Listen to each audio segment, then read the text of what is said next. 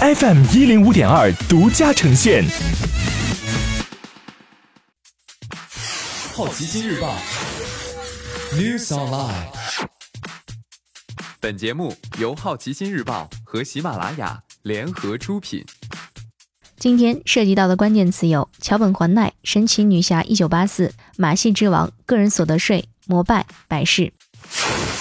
首先关注到的是一组文体新闻：电影《十二个想死的孩子》公布四号，秋川丽湖的扮演者桥本环奈。影片改编自冲方丁推理小说，讲述十二名计划安乐死的未成年在废弃医院里集结，却意外发现房间里出现第十三人，一具刚死不久的尸体。十二个人开始寻找犯人，而自己想要寻死的理由也逐渐明晰。这部影片预计在二零一九年一月二十五号在日本上映。神奇女侠一九八四宣布杀青。本片从六月十四号开拍，历时半年多，途经三个国家、四个城市，动用一千多名工作人员，将于二零二零年六月五号于北美公映。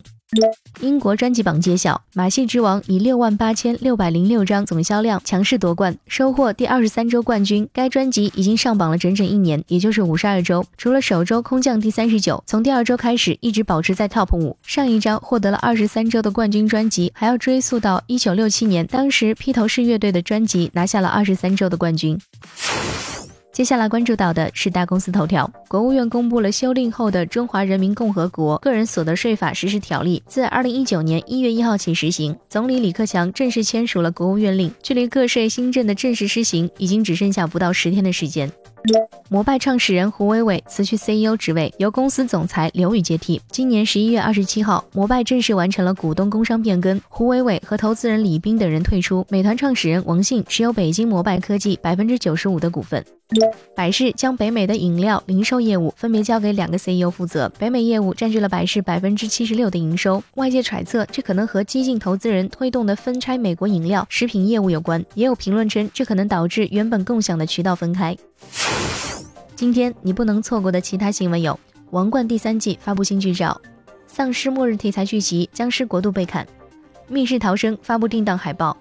二零一七年中国城镇住房空置率达到百分之二十一点四。B 站上线轻视频应用，小米在印度或者推出咪配钱包。以上就是今天好奇心日报 New Sunlight 的全部内容，也欢迎你把刚才的收获告诉周围的朋友。好奇心日报 App 高颜值新闻媒体，让好奇驱动你的世界。我是施展，下次见。